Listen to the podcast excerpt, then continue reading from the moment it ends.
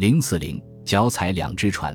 对于那些犹太俘虏来说，提多的所谓行事严谨，后来有不止一种权威的史料证实了这一点，显然是一厢情愿。并且，虽然可以从犹太战争中获得某些有关奋锐党起义动机的详细记述，但作者不可能花费笔墨去描述那些地位低下的普通人。例如，约瑟夫斯甚至根本没有提到沙马伊的法利赛学派，尽管这位以激情洋溢和从不妥协著称的导师极力主张他那些年轻的门人投身于反抗集体人希伯来语对罗马人的贬称的伟大事业。恰恰相反，约瑟夫斯认为，正是犹太祭司贵族阶层的傲慢举止，才使起义领袖们变成了罗马的显贵、帝国的走狗和调色板上的滑稽人物，使他们沦为反社会的盗匪，成了一群嗜杀成性、争权夺利、烧杀抢掠的暴徒，为了自己邪恶的利益而把那些轻信的民众引上了邪路。约瑟夫斯在加利利的政敌，来自吉斯加拉的约翰，是一个动不动就撒谎的人。但在为自己赢得虚名方面却十分精明，他自认为欺骗民众是一种美德。他是一个本性虚伪的家伙，总是想兵不血刃地得到好处。西门巴乔拉虽然不如约翰精明，但却像他一样做尽了坏事。他更像是一个充满原始力量的魔王，一个喜欢折磨富人的性格卑劣的暴君。这两个家伙率领他们的强盗部队返回耶路撒冷，并对城里被俘的民众进行恐吓。这个城市的命运已经可想而知了。当时，奋锐党人任命了自己的祭司，并且用醉酒这样的弥天大罪玷污了圣殿。正如原来的圣殿祭司代表忧心如焚的亚纳巴亚奈所说：“就连罗马人也不会干出这样的事。”耶路撒冷的局势一发不可收拾，这些犯罪团伙四处抢掠财产、奸淫妇女，然后杀死他们的丈夫。更令人震惊的是，约翰的部下竟然改变装束，打扮成女人，强迫与城里的女性进行骇人听闻的同性淫乱活动。他们改变了发型，换上女人的衣服，脸上抹着油膏，不仅模仿抹油膏的动作，而且还模仿女人性高潮时的丑态。享受那种有违伦理的快感，他们就像在妓院里一样，光天化日之下在大街上滚来滚去，而他们的脸就像他们用右手杀死的怀里的女人的脸一个模样。虽然这番描写过于色彩化，但这在某种程度上是对当时巴勒斯坦地区的城市和乡村发生的大规模社会动乱场面的真实记述。在维斯帕乡征服加利利之后。有数万人随着起义军领袖们涌进了耶路撒冷，以便利用那里坚固的城墙抗击罗马军团。当时，除了犯罪团伙的恐怖行径之外，还发生了一些其他的事情。当有产阶级面对一场由负担过重和无家可归的平民举行的起义时，他们往往称其为强盗或土匪。当时很可能出现了这样的情况。快速发展的经济从沿海贸易区向内地推进，从而促使犹太精英阶层向土地投资，致使那些小农户沦为佃农，他们的土地可能随时被强制收回，而导致无家可归。或许正是从这个阶层以及被雇佣从事建筑工程的流动人口中间，约翰和西门才组建起了他们的奋锐党军队。一支更令人惊异，但却具有决定性的军事力量加入了起义军。他们是来自以图买的老兵及其家族成员。尽管他们对犹太教非常忠诚，但在以图买君主国统治期间，他们不仅没有富裕起来，反而越来越穷。所以，他们不反对当地的贵族阶层充满了仇恨，对保护他们的罗马人也十分痛恨。耶路撒冷人把他们关在了城门之外。但当奋锐党人和伊图买人破城而入时，按照约瑟夫斯的说法，他们采取的第一个行动就是屠杀那些不让他们进城的犹太和罗马卫兵。当天夜里就有约八千五百人被杀死。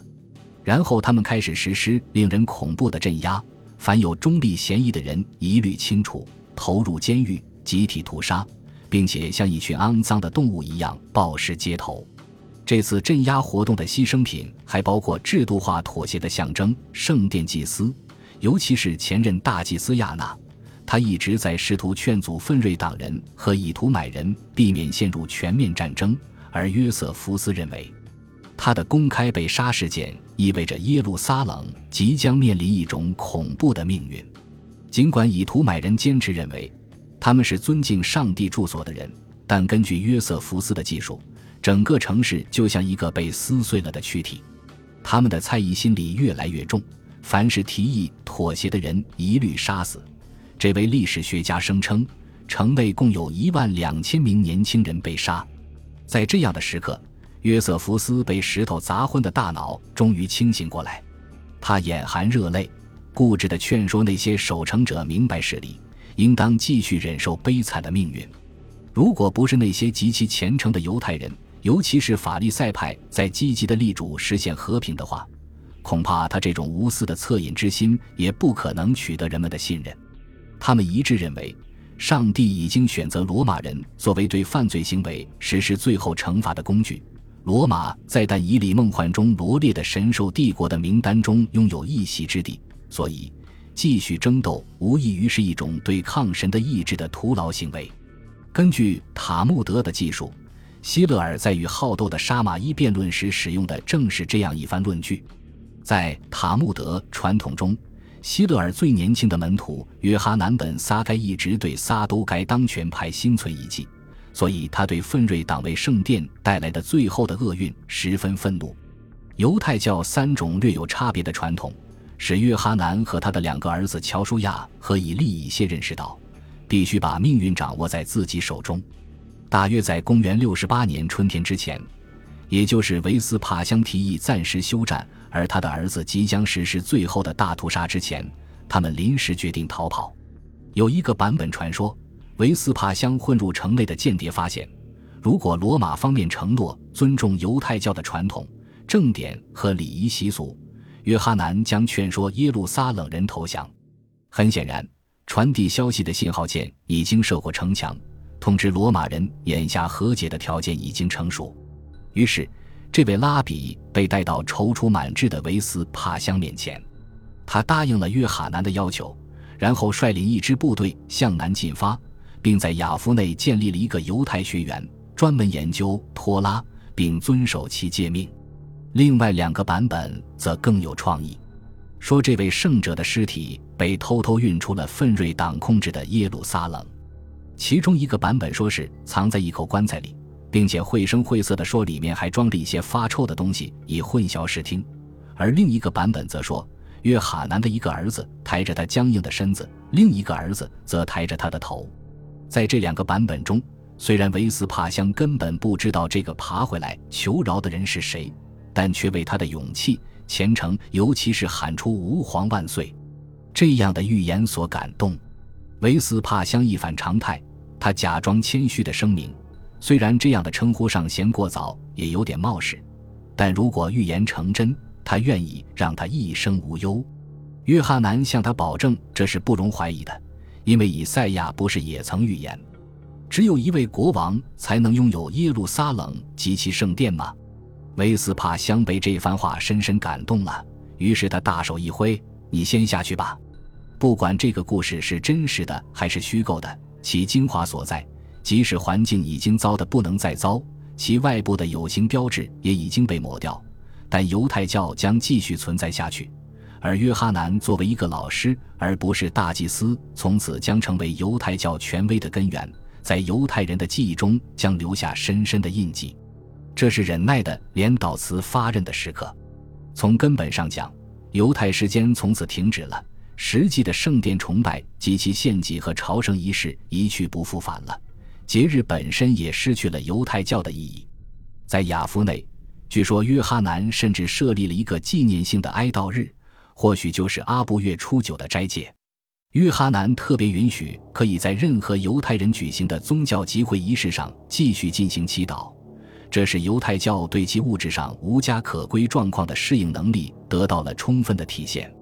从此之后，祭司举手这个规定动作的重要意义逐渐转化到护身符、随葬品、遗骨匣上，并最终体现在墓碑上。所以，即使犹太人已经死去，无论他死在离家乡多远的地方，祭司都永远陪伴着他。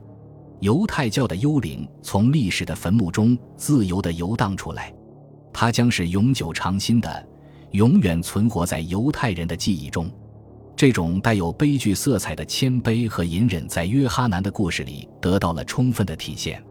以这样的方式开始预示着必将有一个史诗般的结局，因而，在犹太史上投下了长长的阴影。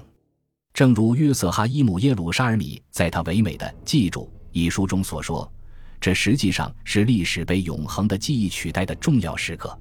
所以我觉得，这正是这个故事的原创者约瑟夫斯之所以被称为第一个，也是数个世纪里唯一的犹太历史学家的原因。这不仅是因为他赞成犹太教获得再生的前提条件是用死亡和毁灭换来的，而且从某种尖刻的辛酸意义上讲，他还是第一个将其展现出来的人。在我们以忧郁的心情回忆这段历史时，我认为，从他在罗马的流亡生活开始，约瑟夫斯一直坚持认为他并没有背叛上帝，他背叛的只是吉斯加拉的约翰和走上邪路的奋锐党。恰恰相反，当他劝说他的犹太同胞投降时，他只是说上帝显现的意志表明他已经抛弃了耶路撒冷，并且站在了敌人的一边。他还说，只要我活着。我就永远不会做这样的奴隶，而放弃我自己的亲人或忘记我们先祖的律法。做一个真正的犹太人，如果不是背叛的话，那么就坚定的抗击奋锐党。本集播放完毕，感谢您的收听，喜欢请订阅加关注，主页有更多精彩内容。